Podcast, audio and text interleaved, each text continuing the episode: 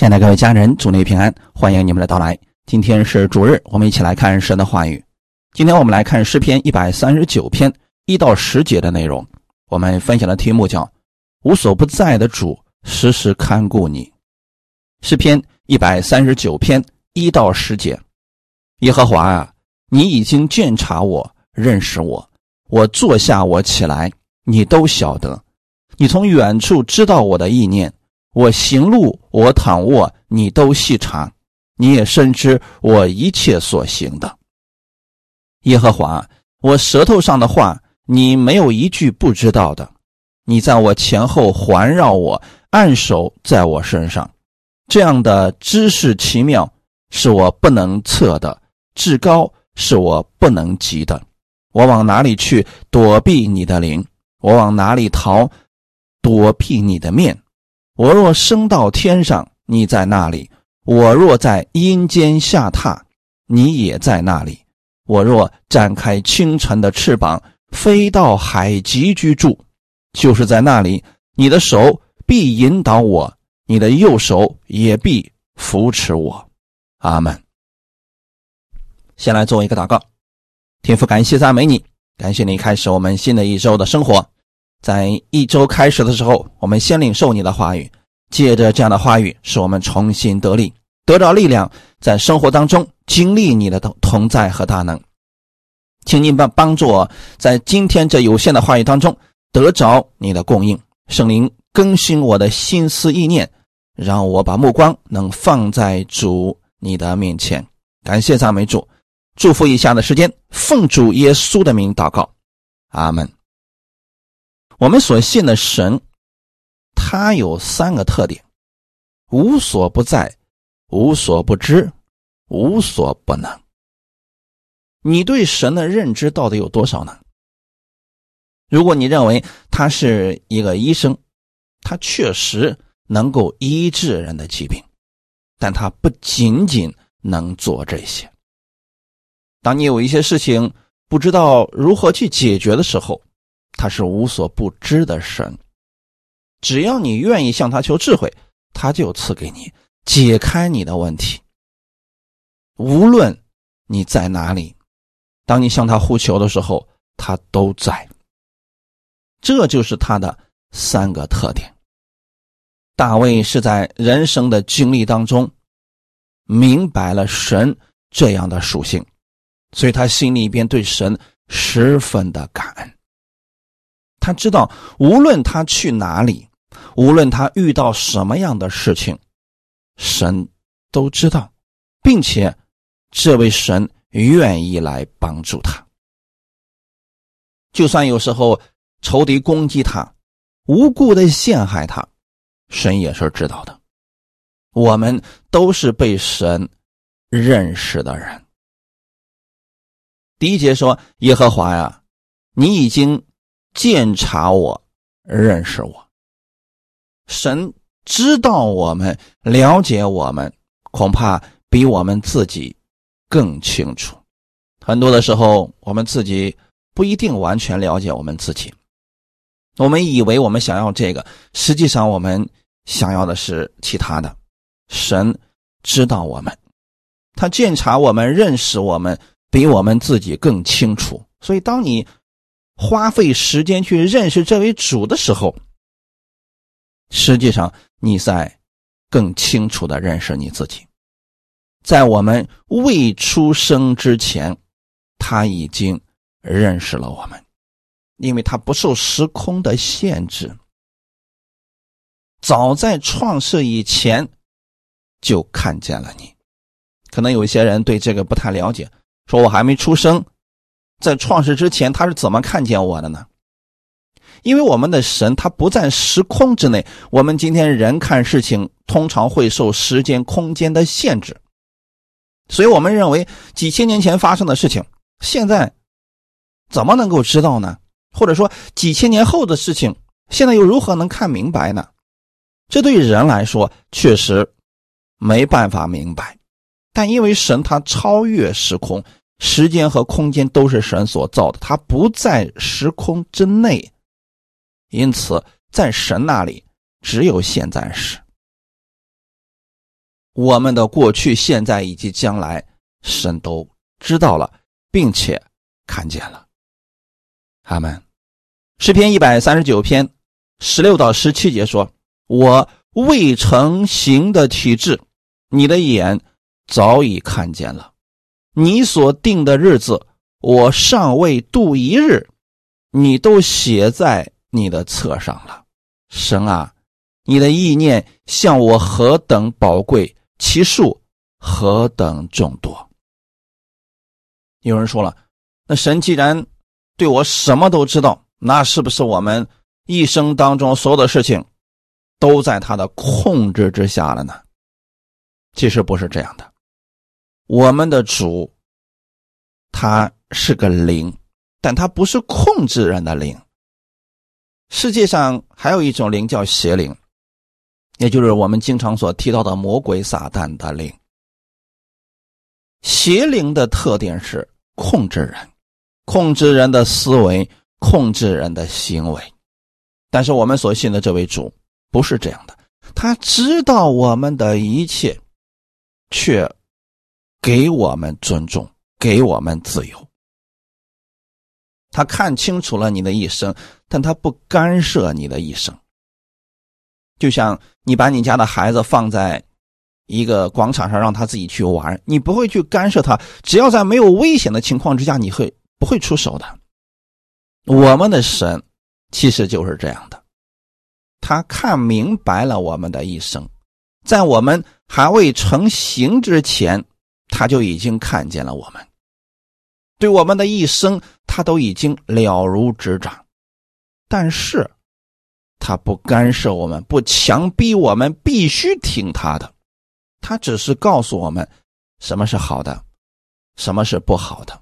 如果你走这条路，对你来说是好的。如果你不听，你选择自己的路，那你要承担那个后果。神把生死祸福都摆在我们面前。如果说神是强逼我们跟随他的神，那圣经上就不需要写这么多的话语了。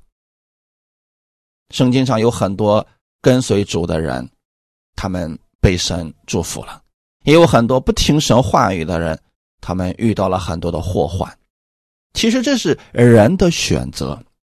我们今天都信主了，信了耶稣之后，人依然可以选择是否顺服基督的话语而生。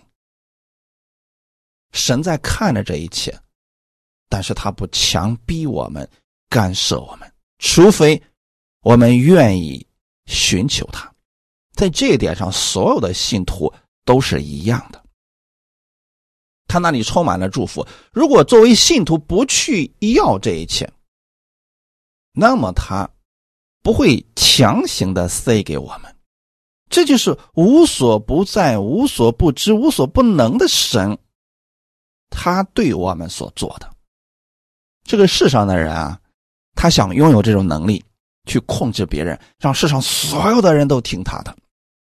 但我们的神，他的权柄已经是最大的，他的能力已经是最大的，他的尊荣也达到了顶峰，但是他却不强迫我们。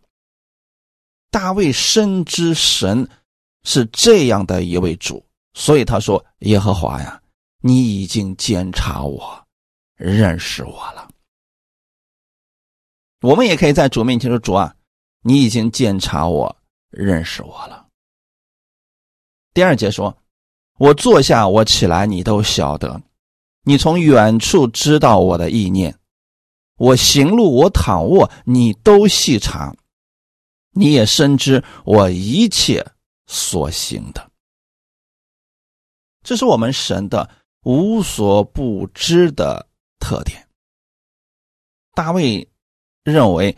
无论他坐下来、起来、睡着或者走动，神都知道。很多信徒祷告说：“主啊，求你睁开眼，看我多可怜。”就好像神闭着眼一直在睡觉一样，不是这样的。保护我们的主，他是不睡觉的，因为他是个灵，况且他超越时空，连你里面的意念，神都是知道的。这就是为什么很多时候我们跟神的这个关系亲密之后啊，我们里边有一个意念的时候，哎，神就给我们预备好了，并且给我们成就了。有人说了：“哎呀，我只是有这个想法，没想到很快就临到神这样的恩典了，因为他知道我们的意念。”不是说必须要等我们大声的呼求了，他才愿意聆听我们、成就我们的祷告。而是当我们的意念当中寻求神的时候，他就已经知道，并且乐意帮助我们了。阿门。所以，无论你往哪里去，无论你现在在做什么，你是坐在那儿呢，还是起来在行走，他都知道。哈利路亚，他都知道你的一言一行，你的心思意念，他都知道，但他不干涉你。阿门。他期待你从心里边乐意的去寻求他。第三节说：“我行路，我躺卧，你都细查。”神难道没有事干了吗？天天看着我们一言一行，心里的想法，神都看着。不是，他有这个能力。他不需要刻意的去做什么，他就已经知道了。这是人做不到的。今天我们人费尽心思想知道另外一个人心里想的是什么，他在干什么，太难了。但是神不需要这样，因为他有一个属性，就是无所不知。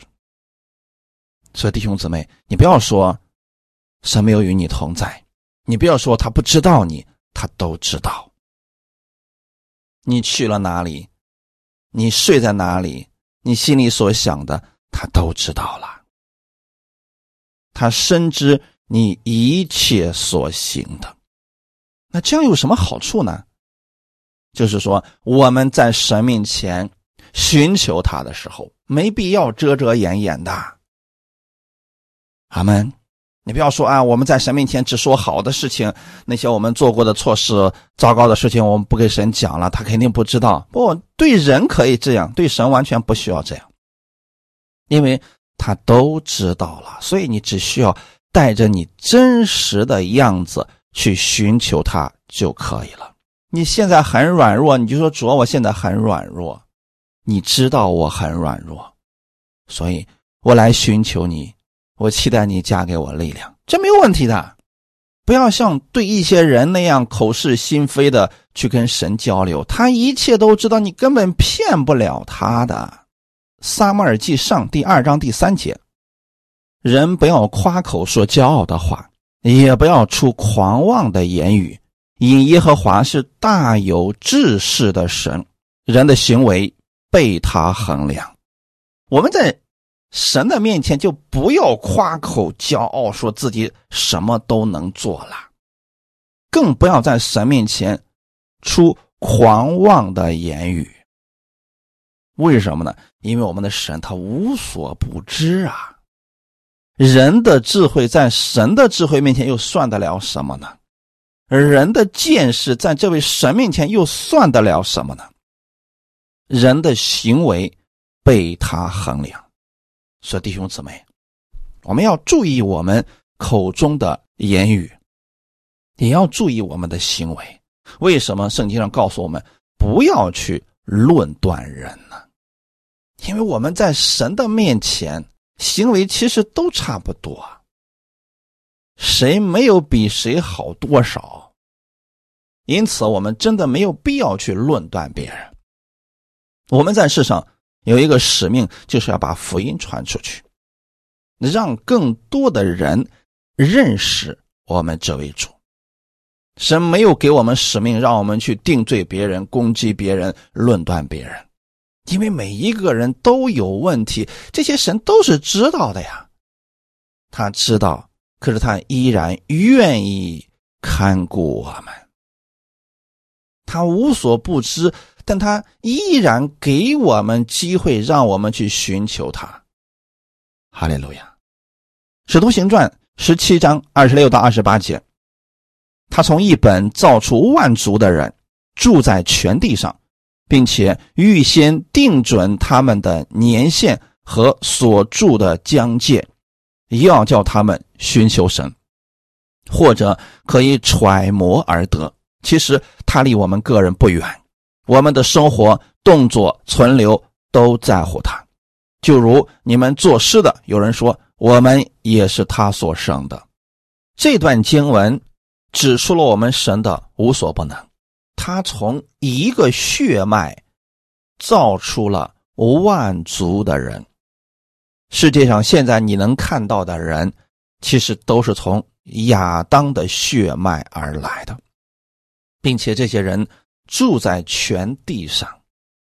神知道世上的每一个人，包括他们心中的每一个想法，这就是神的无所不能。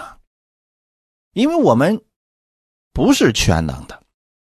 我们有很多事情做不了，我们在做这件事情的时候，我们就无法顾及其他的事情了。这是我们人的有限之处。可是我们的神不是这样的，他可以瞬间对所有的人、所有的事情、所有人的想法都清清楚楚的知道。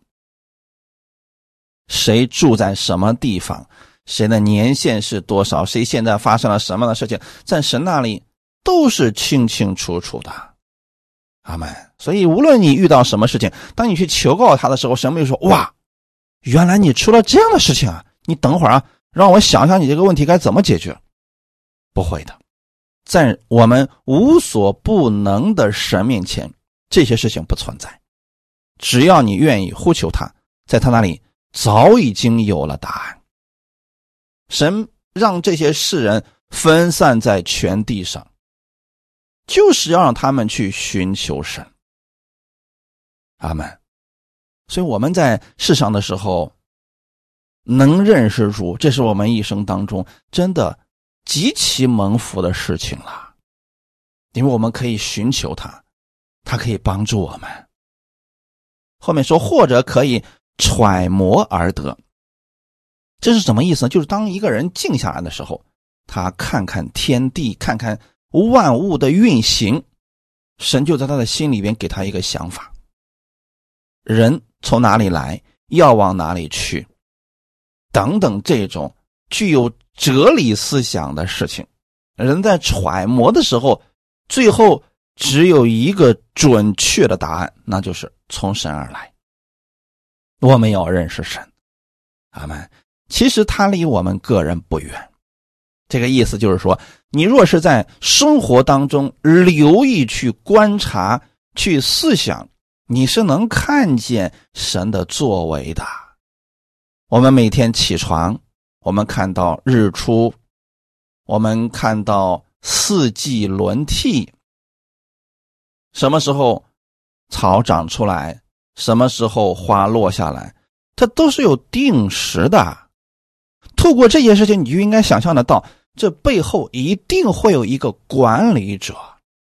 当我们去思想这个伟大的管理者的时候，你就能想到他一定是创造宇宙的那一位，因为我们现在所看到的这么多的星球，它都在运转当中，每天都发生很多事情，他们都在运转当中。那后面一定是有一个管理者的。因此，只要我们愿意去寻求，都是可以寻找得到的。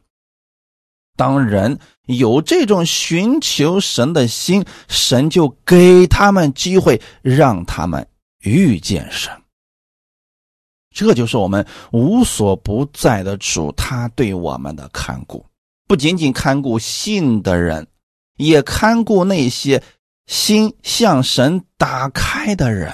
只要人打开心扉，有这个想法的时候，神就差遣一些人去让他们认识神。所以我们完全不用担心说，在某一个不知名的小岛上有一个人，他又不认识耶稣，他又如何能够信主、能够得救呢？这个我们还真不用去担心这些。如果那个人仔细揣摩之后，想认识这位主，他或许不知道他的名字叫耶稣，但他可能想象得到，天地之间一定是有一位主宰者的。当他有这个想法、寻求的心的时候，神就会让他遇见。这是我们神无所不能的特点才能做到的。让我们去想，这个事儿实在是太难了，但对他来说，这一点都不难。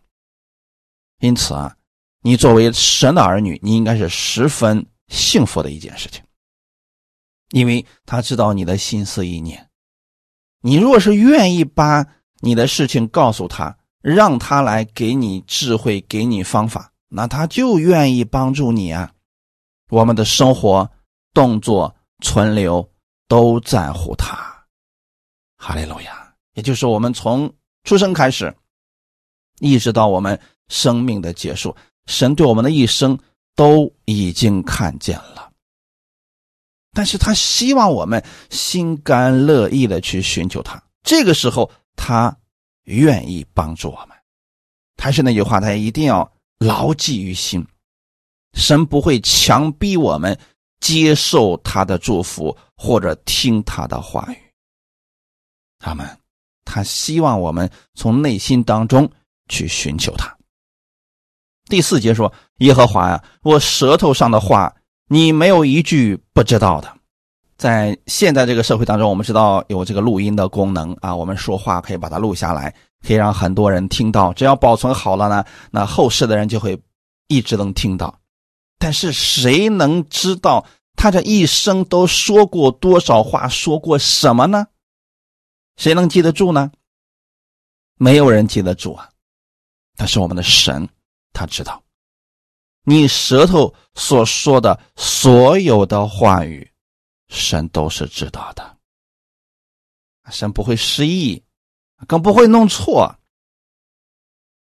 那这样的话，就更有意思了呀。既然神知道我们舌头上的一切话语，那我们的舌头是不是应该调整一下，多说一些有意义的话语，多说一些能造就我们自己，或者说造就别人的话语呢？因为今天信了主的人。你的舌头如果去说一些负面的，说一些糟糕的话语，神是不纪念你的罪了。可是那些话语就变得没有意义了，神也不纪念了。雅各书第三章六到九节说：“舌头就是火，在我们白体中，舌头是个罪恶的世界，能污秽全身，也能把生命的轮子点起来。”并且是从地狱里点着的，各类的走兽、飞禽、昆虫、水族本来都可以制服，也已经被人制服了，唯独舌头，没有人能制服，是不止息的恶物，满了害死人的毒气。我们用舌头称颂那为主为父的，又用舌头咒诅那照着神形象。被造的人，雅各这段关于舌头的讲论实在是太精妙了。这里特别提到舌头是火，在我们白体当中啊，人的舌头是最难被摆平的，而且一生当中人的舌头说的最多的话语不是赞美的话语，而是说出罪恶的话语，非常的多。说出污秽的话语非常的多，这就是为什么雅各说舌头是个罪恶的世界，能污秽全身，也能把生命的轮子点起来，而且是从地狱里面点着的。意思就是说啊，我们的舌头当中啊，多数的时间说的话语都是发自于地狱的，都是在讲着跟魔鬼相似的话语。负面的话语、咒诅的话语、定罪的话语，大家有没有想过啊？当我们去咒诅另外一个人的时候，是先从我们的舌头开始的，那就等于说让这些咒诅先存在于我们的心里边了。这对我们没有任何的益处的。有没有发现，当你说出一些骂人的话语、咒诅的话语、定罪的话语的时候，你其实也是会被这些话语所影响的呀。我们的舌头是有权柄的。你看，耶稣基督在世上传道的时候，他是不乱讲话的，因为他知道他的舌头是有能力的。耶稣经常说出正面的话语。面对病人，他没有说：“哇，你好可怜呀！”“哇，怎么这么严重啊？”他从不说这样的话语。他讲出来了舌头上的权柄的话语：“你洁净了吧？你看见了吧？起来，拿起你的褥子回家去吧。”这就是耶稣舌头所说的话语。他通常给门徒们讲解天国的福音，安慰那些受伤的灵魂，劝勉那些伤心的人。这就是耶稣的舌头啊！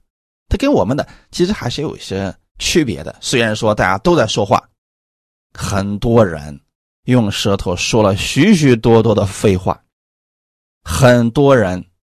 无法制住自己的舌头，他忍不住要说一些不中听的话语。这些是什么呢？不止息的恶物，害死人的毒气。他不仅害死别人，也害死了自己啊！而且呢，这个舌头很有意思啊，既用舌头颂赞那为主为父的，就说一些人，你发现他到教会的时候啊，用这个舌头赞美主，哈利路亚，感谢神。同时，又用这个舌头去咒诅那照着神形象被造的人，指的是谁呢？信徒啊，他的弟兄姐妹啊，因为他发现了弟兄的一个小缺点、一个问题，然后用舌头开始咒诅他。他不知道的是，当他用舌头去咒诅弟兄的时候，其实就是在咒诅造他的那一位神呢。我们要去思想这些事情，你就知道。我们应当禁止我们的舌头不出恶言了，因为这一切神都知道。他为什么要把这些事情写出来呢？是希望我们去做一些有意义的事情，能够造就我们，同时也能造就别人的事情。我们舌头上的话，我们的神全都是知道的。每一天，我们所说的话语，神都知道的。所以你该去默想一下，我们究竟应该去说什么样的话语了。我是鼓励大家每天多说造就人的话语。我们看一段经文，《以弗所书》第四章二十九到三十二节：污秽的言语一句不可出口，只要随时说造就人的好话，叫听见的人得益处。不要叫神的圣灵担忧，你们原是受了他的印记，等候得赎的日子来到。一切苦毒、恼恨、愤怒、喧嚷、毁谤，并一切的恶毒，都当从你们中间除掉，并要以恩慈相待，存怜悯的心，彼此饶恕，正如神在基督里饶恕了你们一样。阿门。那这里呢，实际上是给我们那个劝勉。这污秽的言语不要出口，就是让你的舌头不要去说这些污秽的言语。你要说话，就要去说造就人的好话，叫别人听了得益处啊。如果像一些世人一样，天天在别人背后说张三张四啊，那家里那点破事儿，到处宣扬别人的私密事，这个没有任何的益处的。如果作为信徒也参与这样的事情，这会叫圣灵担忧的。圣灵担忧的是什么呢？说你完全可以去说一些赞美的话语、造就的话语，这样不单能造就你，也能造就听你的人。可现在呢，你非得去说一些负面的，这对你来说没有任何益处，这会让圣灵担忧你呀。因为我们原是受了圣灵的印记，我们现在在地上的时候，不再是为我们自己而活着，乃是基督在我们里面活着。我们每活一天，我们彰显出来的都是基督的样式。耶稣基督是如何说话的呢？我们就应该效法他说话的方式。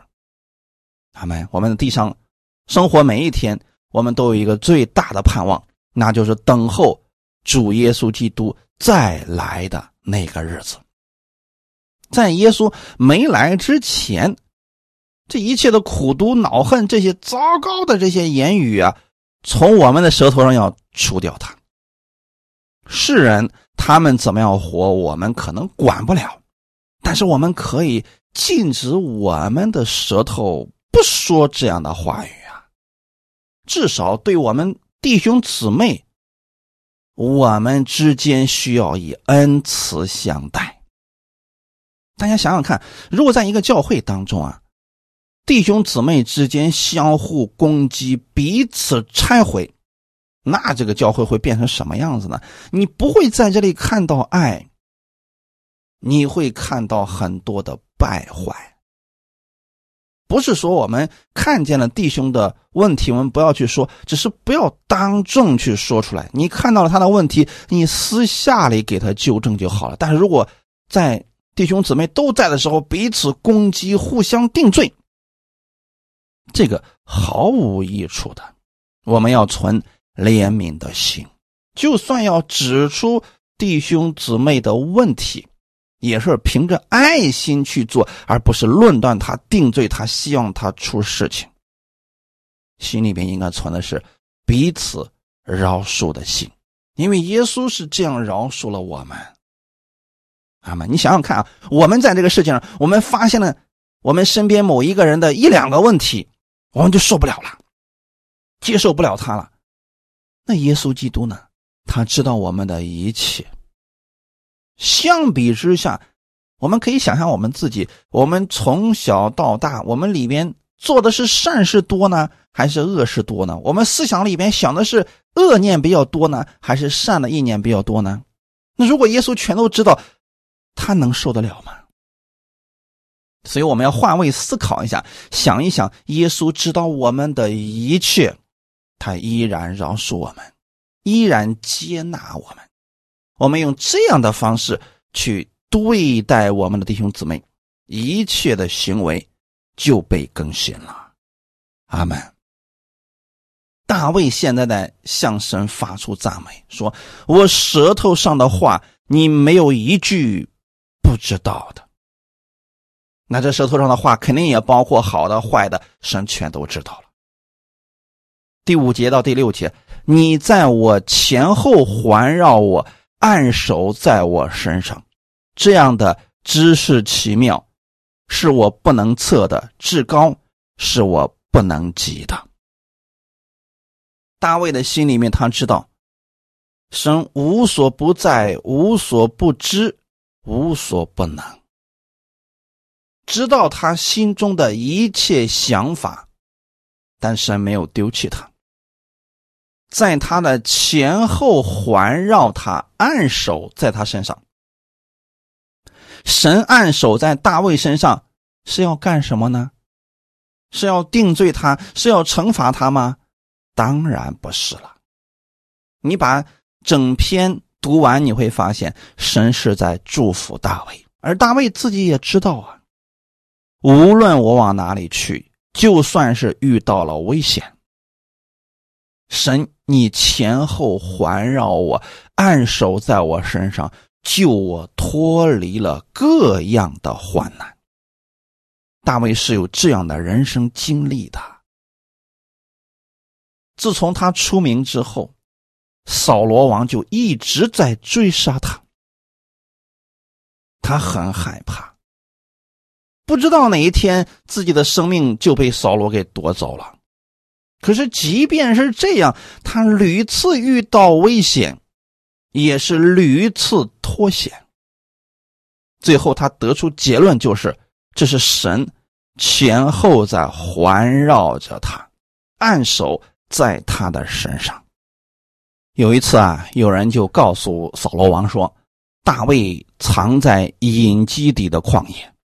当时扫罗王就挑选了三千精兵，然后去那个地方去搜寻大卫啊。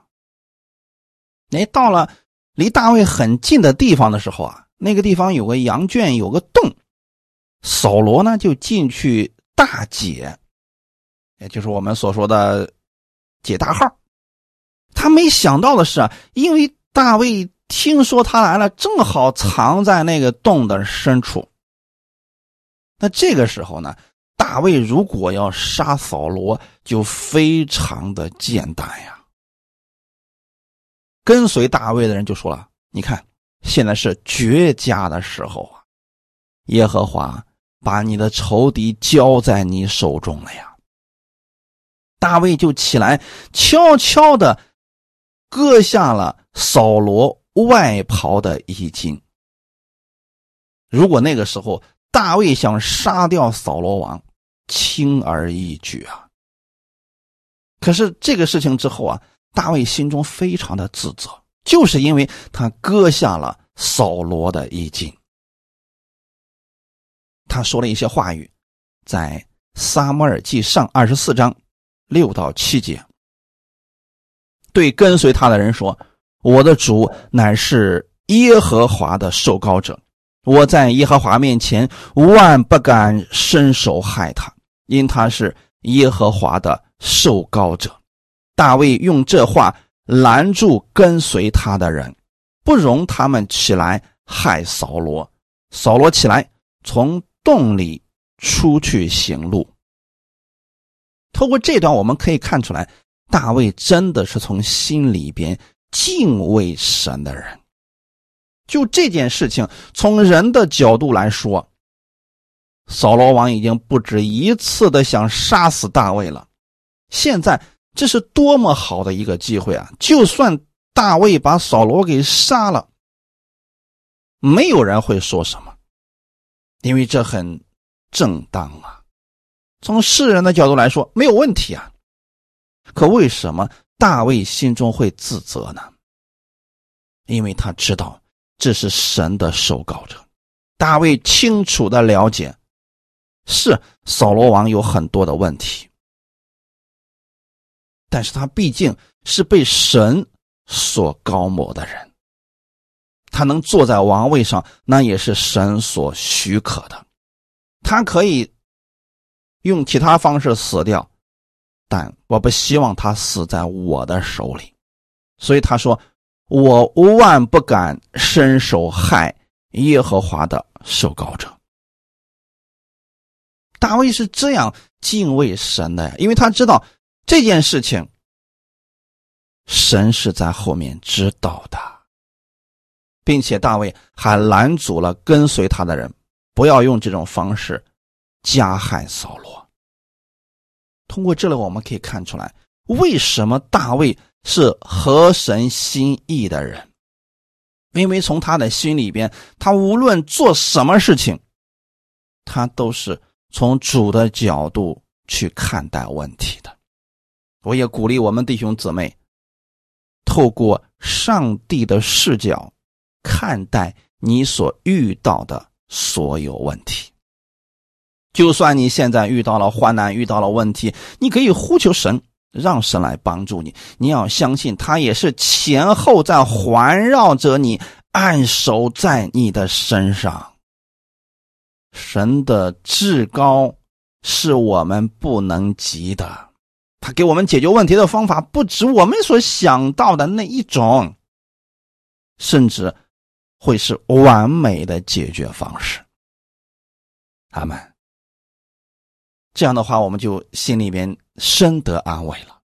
不管你现在遇到了什么样的难处，你就可以去呼求他。你知道，这位主一直没有离开你，一直在保护你，他引导你。知道你的一切，却依然不离不弃。阿门。第七节到第八节，我往哪里去躲避你的灵？我往哪里逃躲避你的面？我若升到天上，你在那里；我若在阴间下榻，你也在那里。这个话语啊，我们一定要去正确的理解。这是一个诗篇啊，不是说真的。大卫想躲避神的灵，也不是说大卫升到了天上又下到了阴间，不是这个意思。它是一种诗篇的解释方式，来表达自己内心的对神的那种依靠和想法。但这句话语啊，被律法之下的解释解释的让信徒是恐惧战惊啊！他们是如何解释这句话语？说：“你往哪里去能躲避神的灵呢？神要查出你的罪孽，你能躲到哪里去呢？你就算升到天上，神在那里；你就算跑到阴间去，神也在那里。那这样的话，我们对这位神开始何等的恐惧啊！”诗篇一百三十篇一到四节，这是他们经常引用的两段经文加到一块儿去的啊。耶和华呀，我从深处向你求告，主啊，求你听我的声音，愿你侧耳听我恳求的声音。主耶和华呀，你若纠察罪孽，谁能站得住呢？哎，后面他不读了，然后就开始解释：主耶和华要纠察你的罪孽，你能逃到哪儿去呢？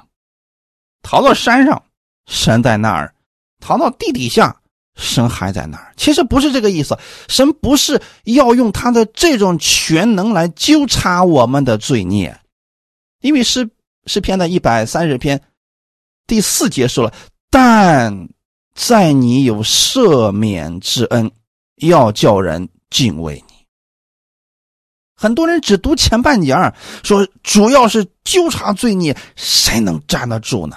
那但是是什么意思呢？但是是一个转折呀，就是说神知道我们的罪孽，知道我们的一切。如果他这样要纠察罪孽，我们没有一个人能在他面前站立得住。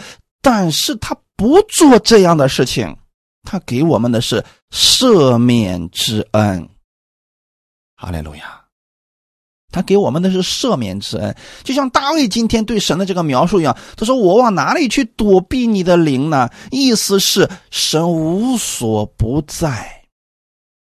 他是要表达这个意思，千万不要理解错了。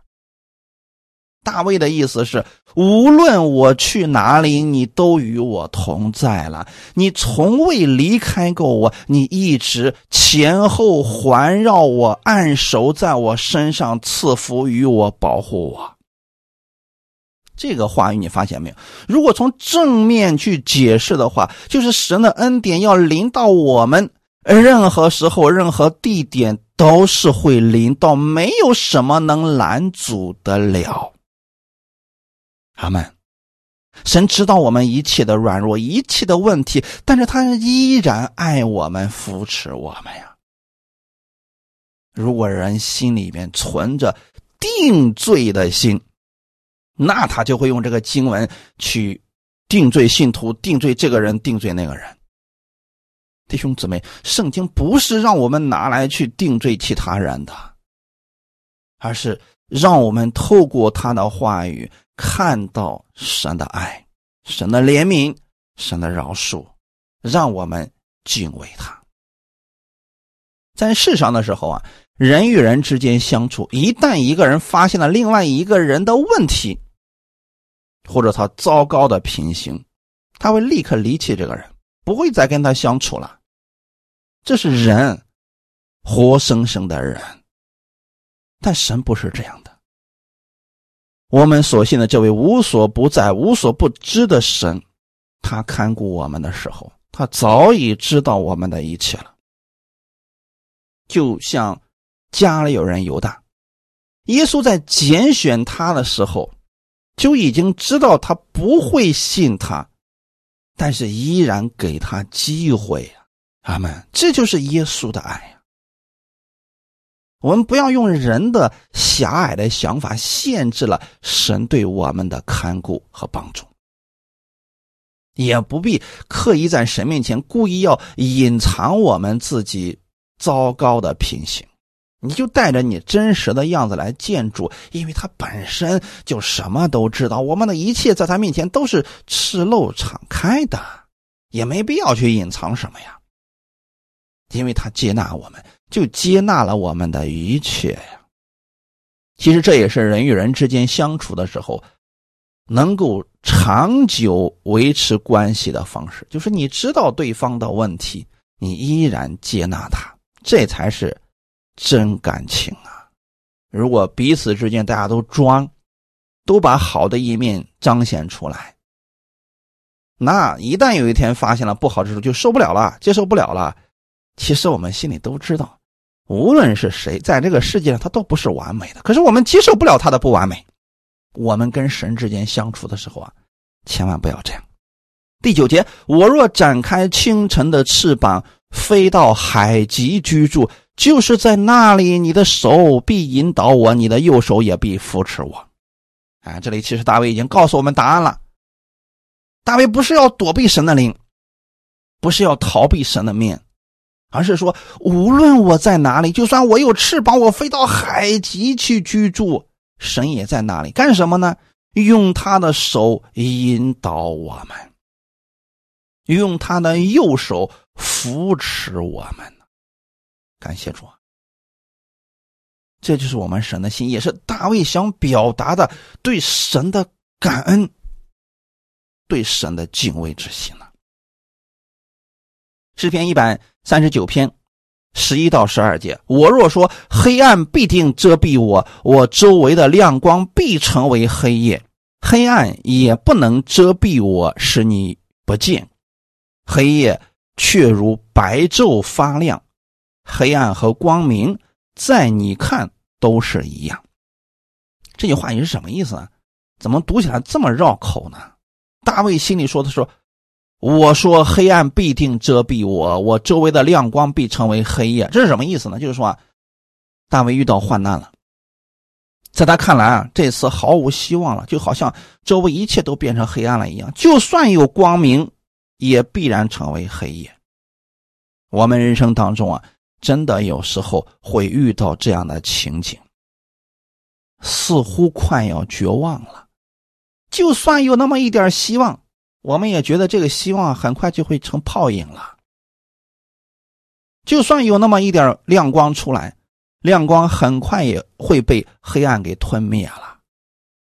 即便是这样的情况，这个黑暗也不能挡住神的眼睛。大卫是要表达这个意思呀。就算你都已经绝望了。这个绝望也不能挡住神的眼睛，让他看不见你。黑夜却如白昼发亮。这话的意思啊，就是说吧啊，即便是到了绝望的时刻，神也是有方法的；即便是到了黑暗的时刻，神也能看见你。我们人两个人都站在黑夜当中，可能就看不见对方了，但是在神那里呢？黑暗和光明都无法阻止他帮助你、扶持你。我们的神是这样的一位神，他穿越黑暗和光明都能看见你。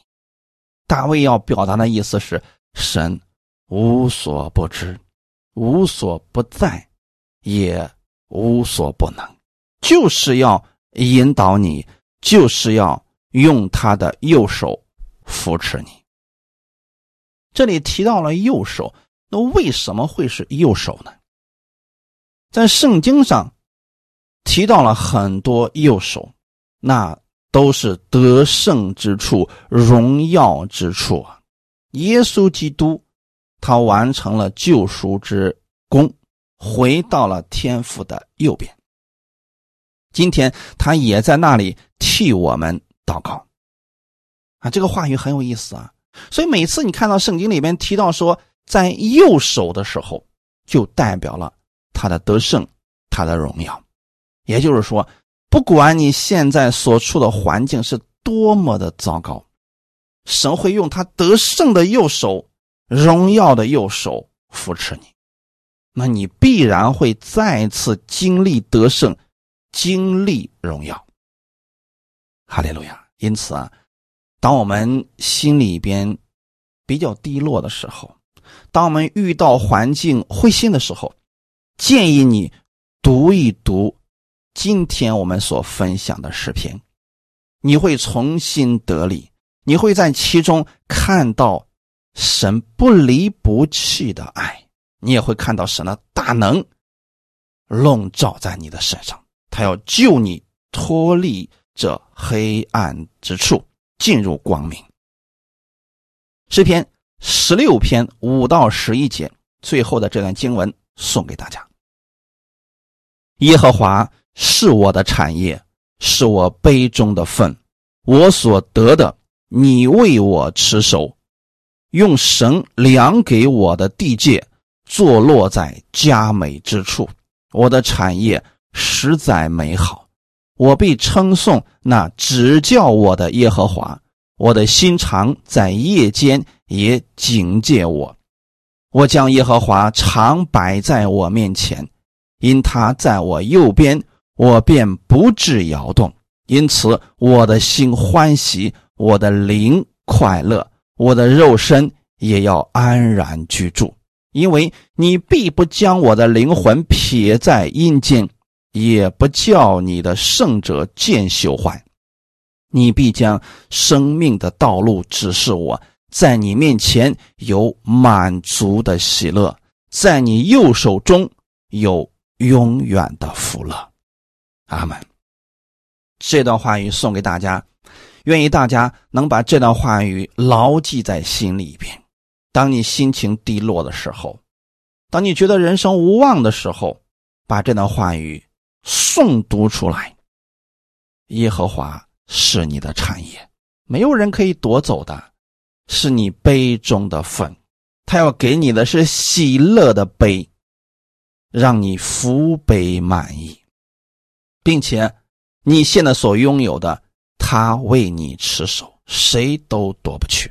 因此，你要在生活当中多多的去依靠这位主而生活。哈利路亚，他赐给你的，没有人可以夺走。用神量给你的地界，坐落在佳美之处。神要给你的，不是次好的，不是凑合的，而是极好的。因此，愿意你在凡事上去依靠他，你在凡事上向他求智慧，他会把最美的赐给你。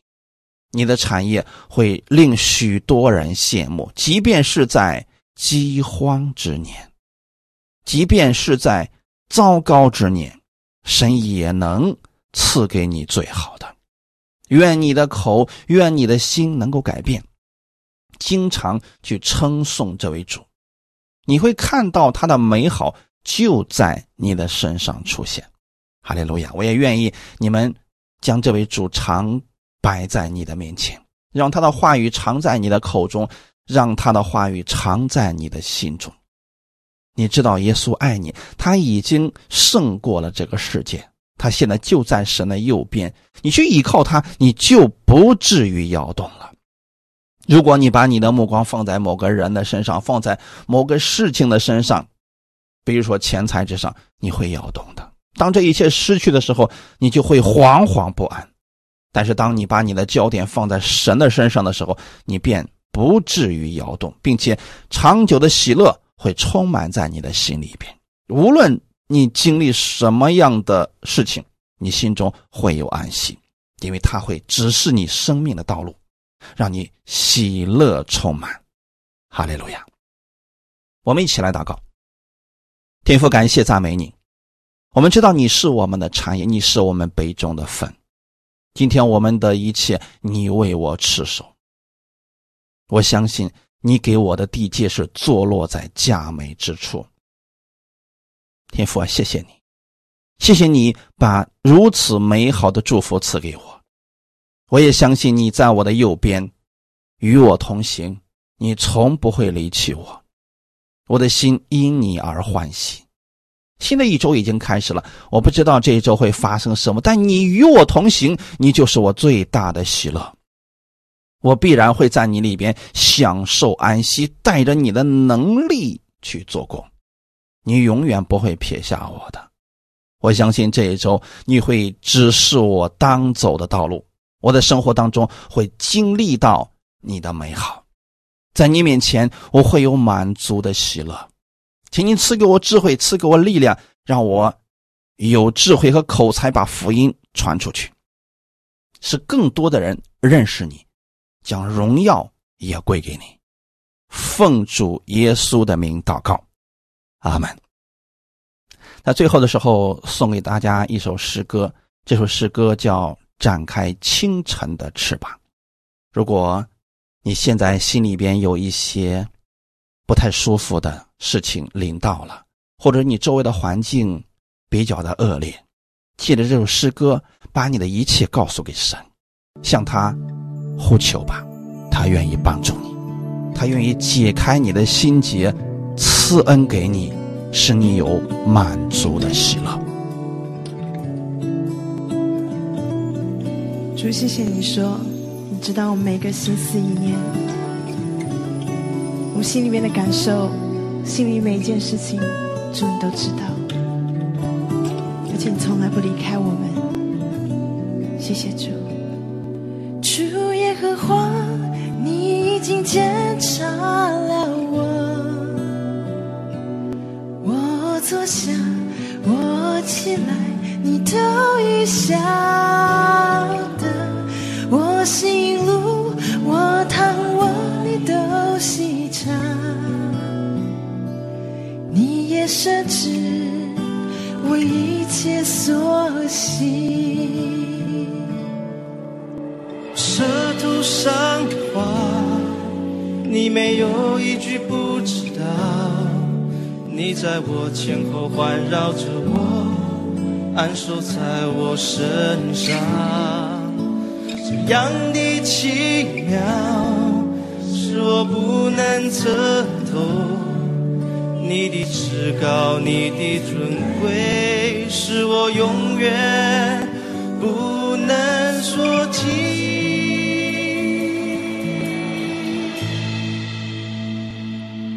我可以往哪里去躲避你的灵？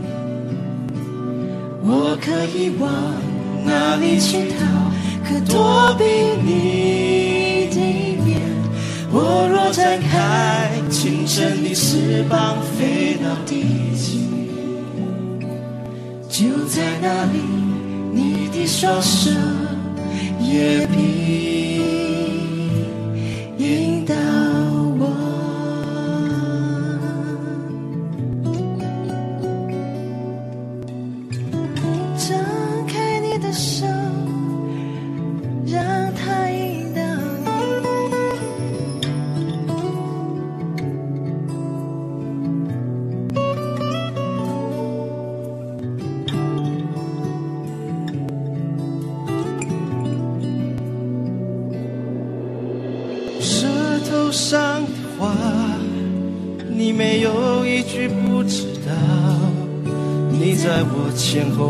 抱着我，安守在我身上，这样的奇妙，是我不能测度。你的至高，你的尊贵，是我永远不能说尽。